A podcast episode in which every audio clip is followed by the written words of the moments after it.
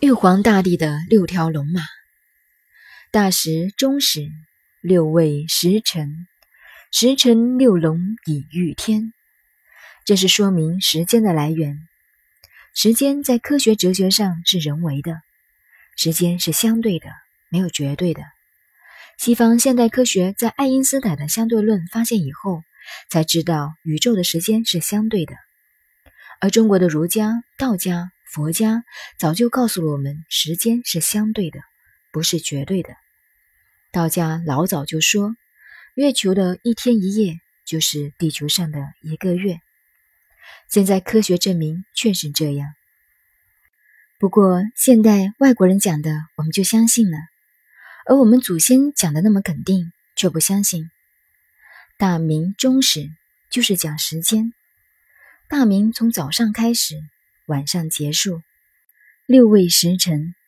我们中国人过去把白天分作六个阶段，晚上也分作六个阶段，成为十二个时辰。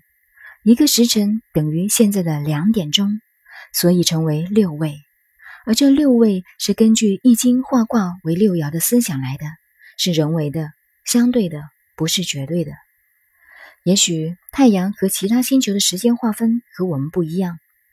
但是我们六位时间的形成也是从乾卦的功能来的。时辰六龙以御天，以龙来代表时间的动，像一条龙一样在空中飞。因为龙是看不见的，但又有飞的功能。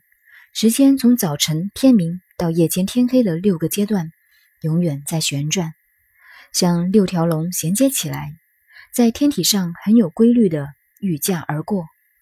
后来，在文学上、宗教的神话中，玉皇大帝出巡时有六条龙为他拉车子，也是由这句话编出来的。